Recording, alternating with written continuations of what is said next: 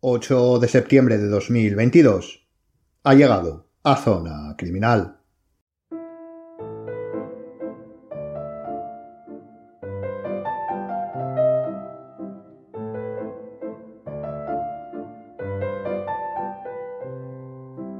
Estoy prácticamente seguro que la mayoría de ustedes, sobre todo si son ya antiguos oyentes de este, su podcast, pensaron cuando anuncié que dentro de los programas hablaríamos sobre especialidades criminalísticas, una de las primeras en desarrollar sería la lofoscopia, o incluso más específicamente la dactiloscopia, que es sin duda de las más identificadas a nivel popular con las ciencias forenses. Pero como ve, no ha sido así. Cuando se habla de criminalística o incluso se representa gráficamente, es muy probable que parte o en no pocas ocasiones todo el lenguaje ideográfico sea una huella dactilar. Han pasado muchos meses, alguna que otra especialidad después, y entonces sí, para empezar este nuevo curso, afrontamos este conocimiento forense tan concreto. Realmente el exponerlo o no exponerlo hasta ahora responde a la necesidad de organizar, eh, de una organización y exposición de la especialidad eh, de manera correcta. Es fácil abordar la disciplina de manera teórica y práctica desde un punto de vista académico, pero es más complicado el hacerlo desde un programa radiofónico, porque si hay mucho por exponer y explicar, esto puede volverse extremadamente pesado, y no solo eso, sino con dificultades representativas desde un micrófono. Sin exponer imágenes de lo explicado en esta disciplina, es harto complicado comprender ciertos aspectos.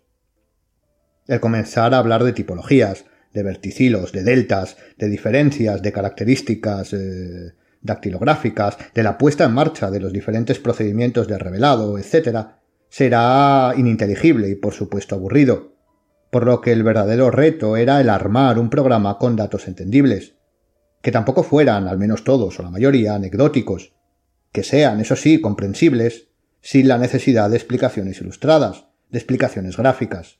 Por esto es por lo que la dactiloscopia como especialidad forense llega hoy al podcast. El reto ha sido intentar, eh, como decimos, crear un programa no con datos teóricos, sino atrayentes, que no tiene por qué estar reñido, pero ya me entiende usted, que aporten conocimiento y claro está, al menos alguno sea curioso. Por eso este programa tiene como finalidad aportar información, con el fin no de que ahí se quede, sino de picar al oyente, a usted, para que amplíe esa información necesaria para obtener una mínima erudición, es decir, crearle una curiosidad sobre la lofoscopia, que efectivamente, si quiere aprender y aprender con H intercalada, deberá profundizar mediante la lectura y el estudio de aspectos concretos. El programa de hoy, además del episodio monográfico, eh, cuenta con un crimitorial, un crimitorial sobre tres películas de una misma serie. Estamos seguros que será de su agrado, sobre todo si le han gustado estos eh, últimos eh, podcasts durante el verano dedicados a los casos no, resueltos. Comenzamos aquí el nuevo curso. Y ya sabe, sea usted bienvenido a Zona Criminal.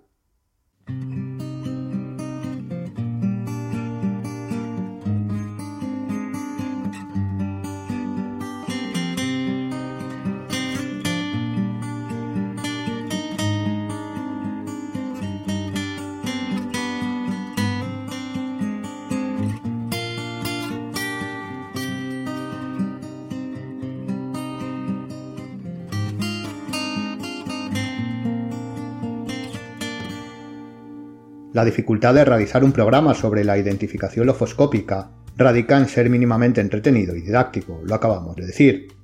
Como también hemos comentado en la introducción, cualquiera que se haya acercado tanto a la criminología como por supuesto a la criminalística habrá oído hablar de ella.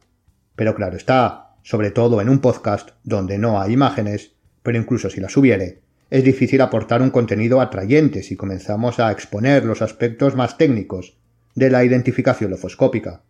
Tampoco es el objetivo del programa. La finalidad es, y repetimos, dar a conocer, explicar y explicitar aspectos de las especialidades que vamos viendo, en este caso lofoscópicas, para que si le interesa pueda profundizar académicamente en ellas. Así que hoy tenemos la difícil tarea de exponer datos congruentes, atractivos y pedagógicos sobre esta especialidad, pero sin caer, al menos repetidamente, en lo anecdótico. Lo primero que debemos exponer es a qué nos referimos cuando hablamos de lofoscopia. Etimológicamente el término significa estudio de relieve o más específicamente examen de las crestas. En este caso nos referimos a las crestas de la piel. La mayoría de las veces lo hacemos respecto a las, eh, a las crestas papilares, es decir, a los bordes sobresalientes epidérmicos que todos tenemos y que podemos ver a primera vista o casi a primera vista, acercando mínimamente los ojos en, las que se refieren a los dedos, a las yemas de los dedos, también en las palmas de las manos y en las plantas de los pies. En estas dos últimas no hace falta forzar mucho la vista. Por lo tanto, la alofoscopia es simplemente la disciplina que estudia estos relieves. De hecho, como tal, se divide en varios ámbitos de estudio delimitados por las partes en donde estas crestas aparecen. Serían sus especialidades. Básicamente encontramos la quiroscopia, que estudia las que constan en las palmas de las manos, la pelmatoscopia, que se centra en la de las palmas de los pies, y la más conocida de todas, la dactiloscopia, que se encarga de las que figuran en las yemas de los dedos de la mano.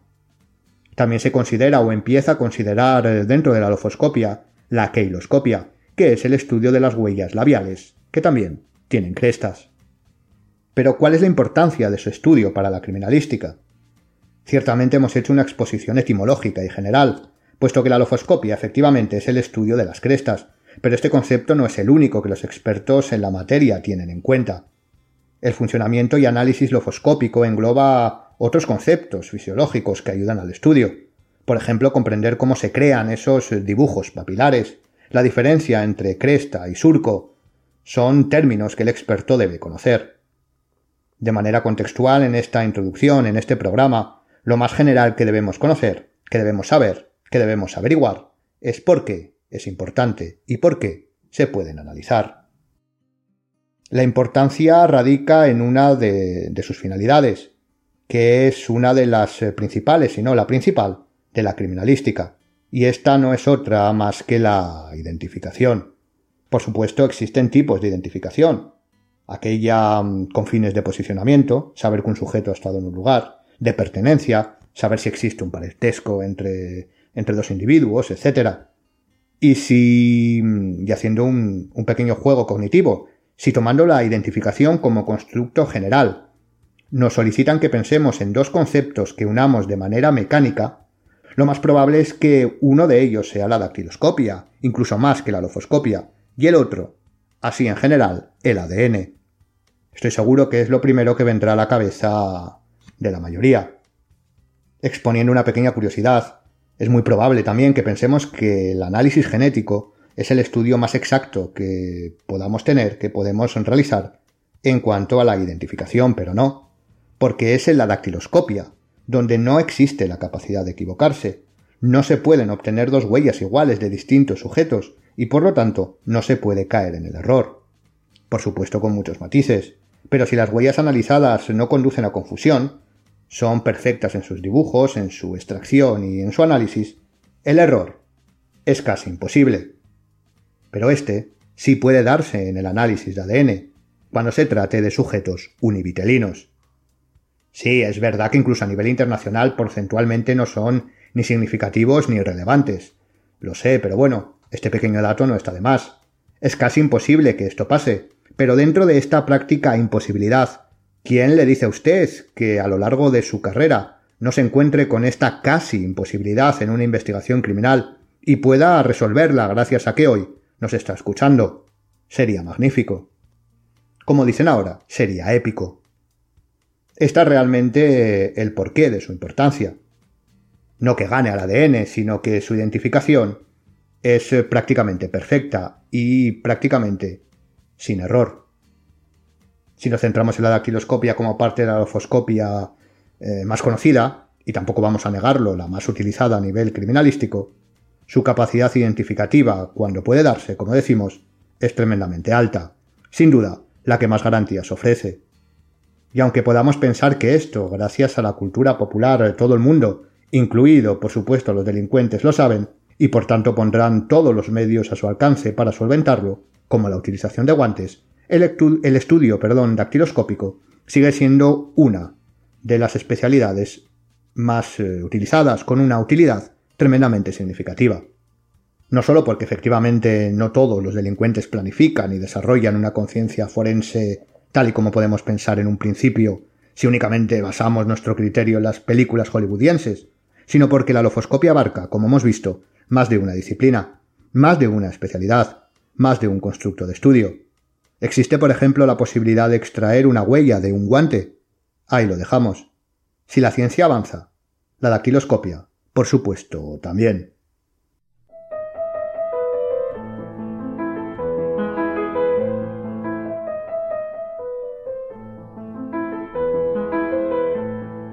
La base de esta especialidad se basa en una lógica común aplastante. Cada uno de nosotros tenemos en las yemas de los dedos unos dibujos llamados dactilogramas que son únicos. Nadie tiene el mismo dibujo que usted, absolutamente nadie. Y lo que lo hace de interés para la identificación es que a través de la piel, y claro está, a través de sus dedos, existen excreciones de sustancias sebáceas y sudor, principalmente, que funcionan como el lacre de un sello. Esto es, dejan impreso el negativo de su huella dactilar. Puede hacer la prueba en un simple vidrio, en una botella, plasme con fuerza su dedo pulgar sobre, sobre esta, mejor que sea transparente, y es posible que vea su propia huella. Transferida, claro está. Y eso pasa también cuando toca cualquier superficie. Ahora bien, si lo extrapolamos a la ciencia forense, no siempre es tan perfecto. De ahí que pusiéramos esa, esa nota a pie de página cuando hablábamos eh, sobre la imposibilidad de error.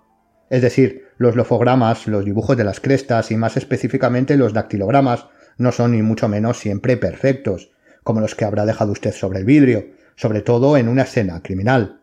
Cuando vemos alguna película o serie en donde revelan una huella dactilar, normalmente esta sale impoluta, perfecta y totalmente visible, y en un lugar fácilmente accesible para su análisis.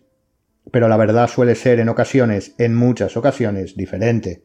Por ejemplo, ¿Ha pensado usted si es difícil, imposible o suele pasar que dos huellas se superpongan? ¿Qué pasa si toca varias veces en el mismo lugar? ¿Qué pasa si toca y arrastra el dedo o la mano? ¿Se deja constancia de la huella o no? Una escena criminal es muy probable que sea un caos, tanto lo que se ve como lo que está fuera de nuestro rango de visión.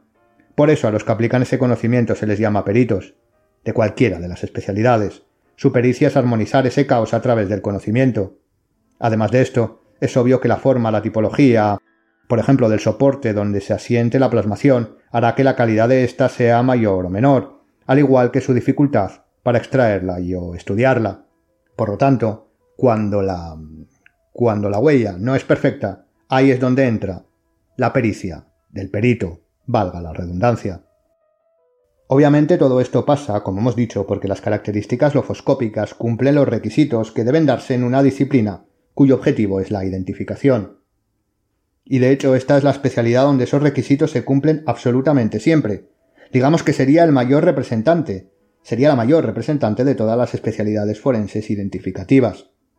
Estos parámetros son la diversidad, la inmutabilidad y la perennidad. Lo primero significa que debido a su total diversidad, cada dibujo papilar es único. La inmutabilidad garantiza la longitudinalidad de la diversidad, es decir, ese dibujo único no cambia a lo largo de la vida. De hecho, se nace con él y se muere con él. Y esto es la perennidad. Por mucho que se intente modificar ese dibujo, siempre volverá a aparecer exactamente igual. Además, con fines delictivos, no es muy aconsejable el intentar modificarlos, porque el hacerlo logra una mayor identificación, una mayor individualización. No es normal ver una huella dactilar quemada o con una cicatriz además de que nos arriesgamos a conseguir el resultado contrario. Imagine un delincuente que para no ser reconocido dactilarmente se autoinfringe una herida en sus yemas, y al final, debido a la propia acción del hecho criminal, termina dejando la huella con el dibujo de la cicatriz y ciertos restos biológicos debido a la herida. Todo puede ser identificable en el estudio lofoscópico. No solo las heridas, sino aspectos que creemos que pueden ser incluso erróneos o que podríamos catalogar en un primer momento como errores de impresión, pero que no lo son, son también parámetros característicos. Por ejemplo, en muchas ocasiones observamos en dactilogramas eh, líneas blancas que parecen, que parecen lo que decimos, errores de impresión, o simplemente zonas eh, sin entintamiento cuando se plasma con tinta la huella. Son las conocidas eh, líneas albopapilares, que efectivamente no solo son características altamente identificables, sino que además nos pueden aportar datos menos exactos y generales, Por ejemplo, se tiene constancia que aparecen más en bebés que en ancianos. Es curioso que la dactiloscopia, incluso siendo tan identificativa como disciplina, cuenta aún con aspectos poco conocidos, como el mencionado, como las líneas albopapilares, que no se conoce con, certeza absoluta su, de dónde vienen, su origen, o con datos que normalmente siempre sobrevuelan la especialidad, pero que no se han confirmado. Por ejemplo, ha sido estudiado sin éxito si se podría establecer alguna variable que nos ayudara a concluir a simple vista que un dactilograma es de o pertenece a un sujeto de sexo masculino o femenino. Sería lógico pensar que si ese dibujo es capaz de identificar individualmente a cualquier sujeto, podrían existir ciertas características que nos aportaran esa información sobre el sexo de quien, de quien dejó la huella, de quien dejó el dactilograma. Y a pesar de que se suele decir que el dibujo de las crestas en las huellas femeninas suele presentarse con más finura, con menos grosor respecto a los surcos eh, de huellas de individuos masculinos, la verdad es que es un dato no contrastado empíricamente, basado en la simple observación.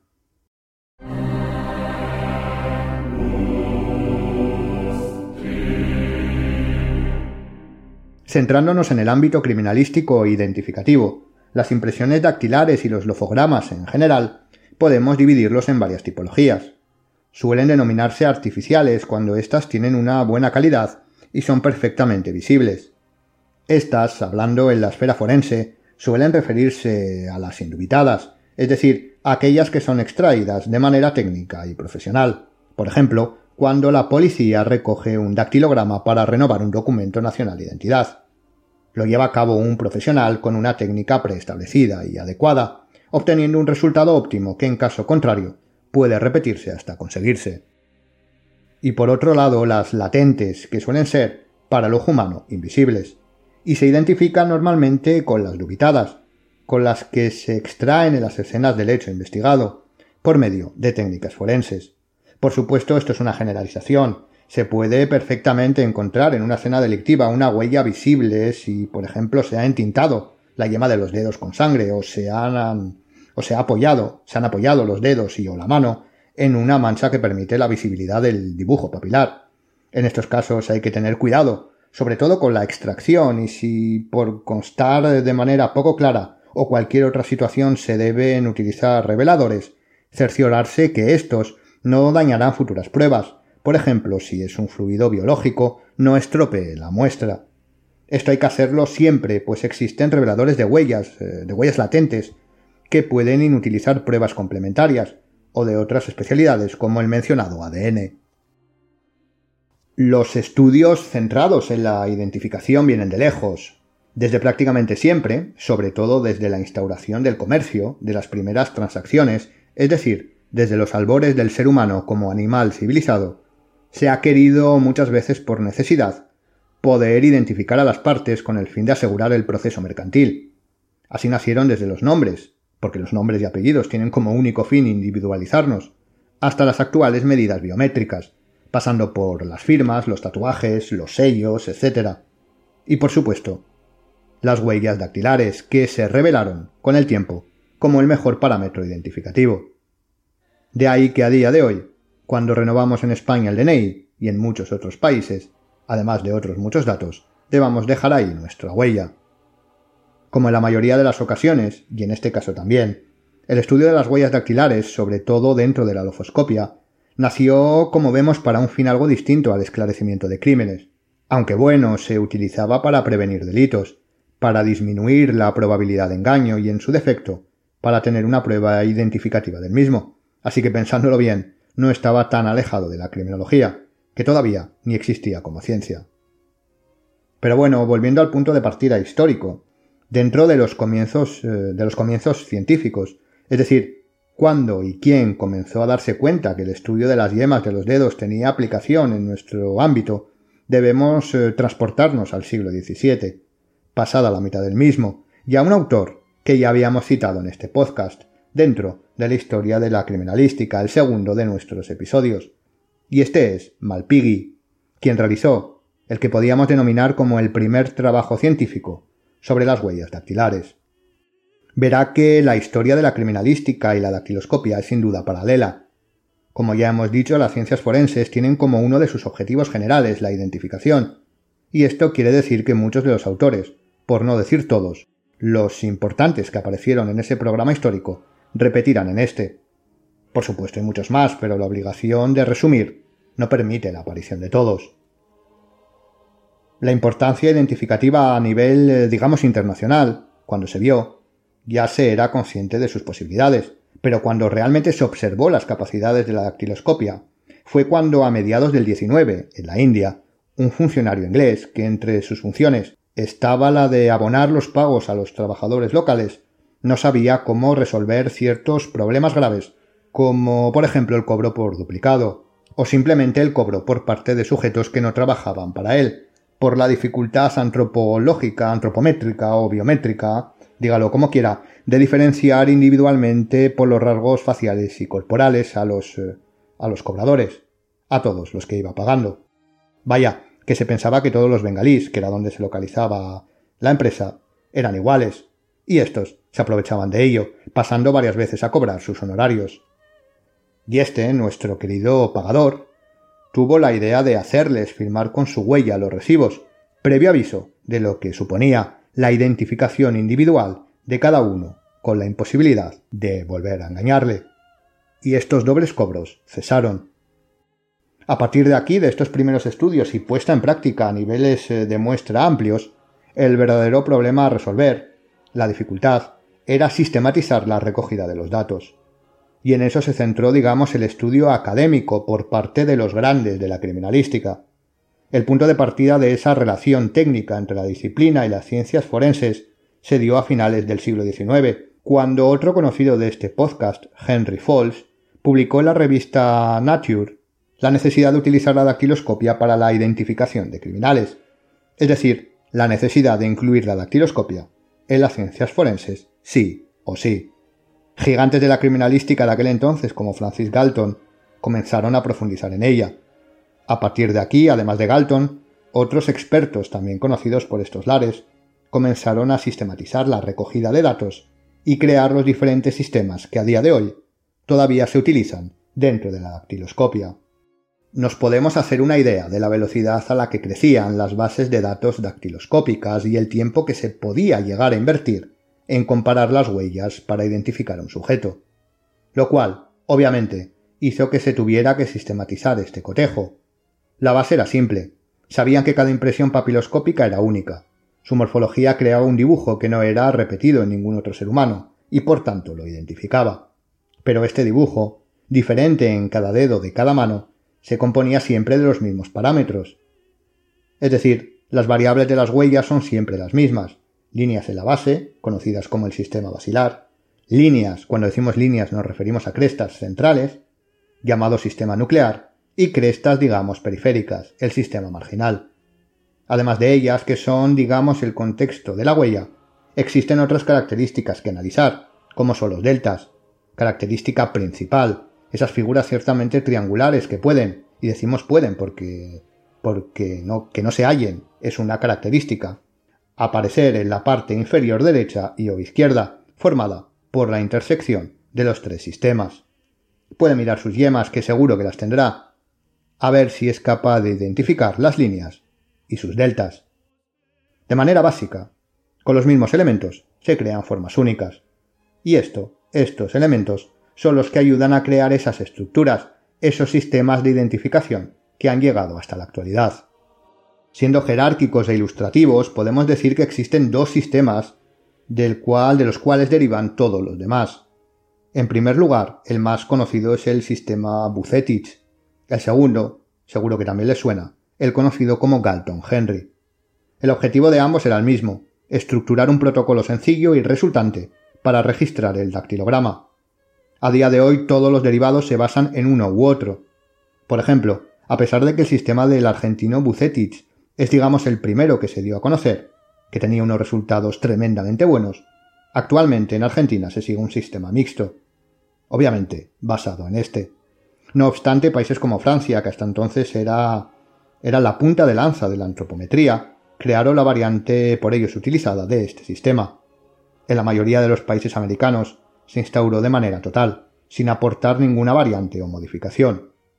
Bucetich puso a la Argentina en ese top dentro de los países y estudiosos de las ciencias forenses y la criminología, y a día de hoy sigue siendo un orgullo para el país. A España, por ejemplo, esta disciplina criminalística llegó empíricamente de la mano del doctor Oloriz, quien propuso y consiguió, ya que a día de hoy sigue vigente, un sistema que lleva su nombre, que digamos, mezcla ambos sistemas, pero que sin duda se estructura en su base del de Bucetich. A pesar de que pudiera parecer que esta diferencia entre sistemas haya podido ser un problema, una piedra en el camino a la hora de intercambiar información, esto no ha sido tal puesto que las bases son realmente parecidas y cambia más la nomenclatura, la forma, que el fondo, el análisis y estudio de las características. Por ello, cualquier especialista, cualquier perito de la especialidad, será capaz no sólo de entender, sino de utilizar la mayoría, por no decir todos, los sistemas y subsistemas. Pero claro, ya dijimos que estos hallazgos suponían un cambio radical en la identificación en general, y en la identificación dentro de la criminalística en particular. Esto hizo que las bases de datos crecieran exponencialmente, y se hizo casi insostenible temporalmente el realizar los cotejos por parte de los profesionales. Siendo uno de los hallazgos más importantes en la historia de la criminalística, casi se volvió irrelevante o imposible de practicar, puesto que la velocidad de análisis iba en contra de la propia investigación. Imagínese tener una o todas las huellas dactilares de una mano y tener que compararlas manualmente con toda la base de datos de una ciudad con cientos de miles de habitantes. Claro está, todo esto ha sido modificado, ha evolucionado. Como bien sabe, actualmente las bases de datos están no solo totalmente informatizadas, sino que también el proceso completo, desde la inspección ocular hasta el cotejo, ha cambiado sustancialmente, por supuesto mejor, tanto en calidad como en cantidad. A día de hoy contamos con instrumental especializado para el análisis in situ, desde las luces forenses hasta preparados químicos, reveladores, es decir, instrumental altamente especializado para hacer visibles las huellas latentes, prácticamente en cualquier soporte, así como las bases de datos y los programas informáticos de cotejo específicos. Un dato curioso es que a pesar de todo lo que se ha avanzado, sobre todo en el material de revelado, gracias a la química e ingeniería de materiales, en los polvos de revelado y en los pinceles o brochas para su aplicación, si nos fijamos en estos últimos, que a día de hoy los peritos los pueden utilizar de fibra de vidrio y de fibra de carbono, sobre todo, por poner los más utilizados de los que no disponían los expertos antaño, los preferidos por su calidad en la aplicación de los reveladores siguen siendo el pincel de marabú y el de camello. Como suele decirse, la vieja escuela nunca defrauda. No obstante, claro está, el salto que se ha dado en cuanto a esta disciplina y a la calidad y velocidad en el análisis comparativo, que es lo importante para una investigación, la ha otorgado la tecnología con sus avances. Esto es indudable. Y el mejor ejemplo en esta especialidad de los pasos de gigantes sufridos lo encontramos en los sistemas automáticos de identificación dactilar, conocidos en español por sus siglas SAID. Este concepto engloba todos los programas informáticos de análisis dactilares.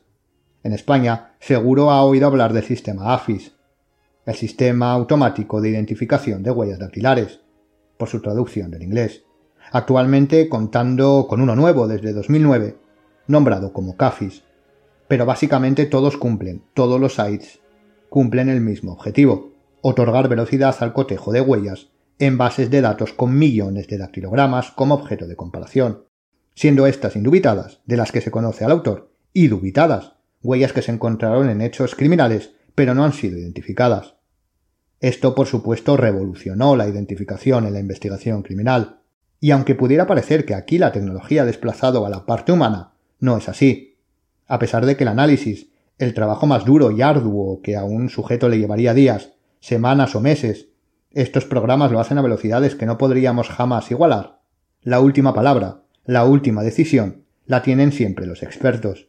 Hay muchas casuísticas, muchas variables eh, que deben ser revisadas antes de dejar que la máquina elija sin repasar y comprobar por parte de un cerebro humano con los conocimientos necesarios.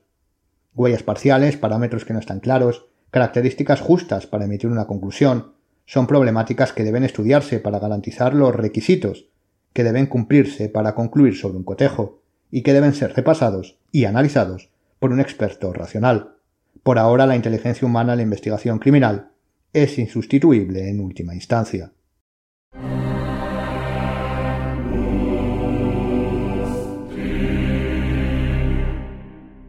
Este ha sido el pequeño recorrido que hemos dedicado a la lufoscopia en general y la dactiloscopia en particular. Ha sido una aproximación para que, si le interesa la especialidad, pueda adentrarse en ella. Hay muchos datos que no hemos expuesto. ¿Cómo son esos dos sistemas principales? ¿Cuáles son las características que debemos analizar en el estudio de una huella? ¿Cómo sabemos, si es que podemos saberlo, a qué dedo pertenece la revelada? ¿Cuántas coincidencias se necesitan para garantizar que se trata del mismo sujeto? Como hemos dicho al principio. Esto respondía a la necesidad de que el programa fuera ameno y no dificultoso a la hora de adentrarnos en las explicaciones más técnicas, pero también a la necesidad de crear, en los interesados, cierta curiosidad para que cada uno por su cuenta se adentre en la especialidad, si así lo desea. Para ello, le dejamos como siempre referencias bibliográficas por si quisiera comenzar a formarse, o simplemente tener unas nociones algo más específicas, sin llegar a la experticia. Espero que el programa haya sido de su agrado, el programa y el tema. Pasemos ahora al crimitorial de la semana con la recomendación de una serie de películas.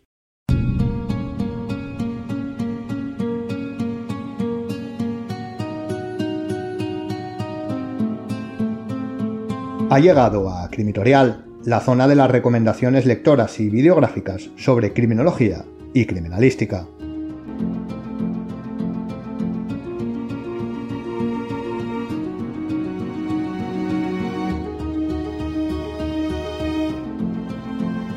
Como bien sabe, durante el verano hemos expuesto ciertos casos no resueltos que tenían como objeto de análisis lo que podemos catalogar como asesinos seriales. Y hoy traemos al crimitorial una serie de tres películas que engloban, cada una de ellas, a los que consideran, desde la dirección, los tres asesinos más famosos de Estados Unidos. Estos son Ted Bundy, Peter Morin y Edmund Kemper. La serie, que puede encontrar en Amazon Prime, se llama Serial Thriller y data de los años 2015 y 2016. La primera de las películas tiene como protagonista al ya mencionado en este podcast, y más precisamente en otro crimitorial, Ted Bundy. El título completo es Serial Thriller, El Ángel Caído. Tiene una duración de casi dos horas, y está dirigida por Jamie Crawford. De este asesino poco que decir. Es probablemente uno de los más conocidos a nivel mundial, y sobre el que ya hemos hablado. La segunda, también como la primera del año 2015, está reservada a Peter Morin, tal vez el menos conocido de los tres, pero sin duda de importancia mm, central para el estudio histórico criminal. Fue lo que se conoce como un asesino viajero, recorriendo los años 70 y principios eh, de los 80 a Estados Unidos, dejando víctimas prácticamente allá por donde pasaba. De hecho, debido a sus cambios y viajes constantes, no se ha podido concretar a qué número ascienden sus víctimas. El título completo de este segundo largometraje es Serial Thriller, El Camaleón, debido a que actuaba con diferentes identidades por todo el país. Tiene la misma duración, sin llegar a las dos horas, que la primera, y esta vez está dirigida por Jim, por Jim Griller. Y la tercera y última entrega es la dedicada al gigante Edmund Kemper. Del año 2016, el título completo es Serial Thriller, Cazador de Cabezas. Este título proviene de lo que hizo con alguna de sus víctimas. La película tiene una duración menor que las anteriores, no llegando a la hora y media, y está dirigida por Tom Kaelin. Edmund Kemper es tal vez, junto con Bundy, uno de los asesinos seriales a nivel internacional más conocidos, traspasando la frontera de los Estados Unidos. Sin duda, la apariencia de este, más de dos metros y más de cien kilos, contrastaba con su manera superficial de ser. Amable, tranquilo, pareciendo empático y servicial, lo que hacía que ganara con facilidad el favor de sus víctimas, aunque acabaran de conocerle, y luego ya, en su terreno, hacía uso de su fuerza física, dejando de lado la personalidad que había mostrado. El estar cada una de las películas dirigida por diferentes directores y claro está actores, hace que a pesar de seguir una línea común sobre cómo contar la historia, cada uno aporte sus propias características de trabajo. Ahora sí finalizamos el primer programa de esta nueva temporada, como siempre espero que haya sido de su agrado. Por supuesto, como comentábamos en la primera parte, en el monográfico sobre lofoscopia, en la descripción dejo referencias bibliográficas por si fueran de su interés, y claro está, las señas de las películas del crimitorial. No me queda más que animarle a seguirnos en el Instagram del podcast y en las redes sociales del Instituto Europeo de Ciencias Forenses y Seguridad, desde donde elaboramos y grabamos el programa. Gracias por escucharnos y hasta la siguiente, Zona Criminal.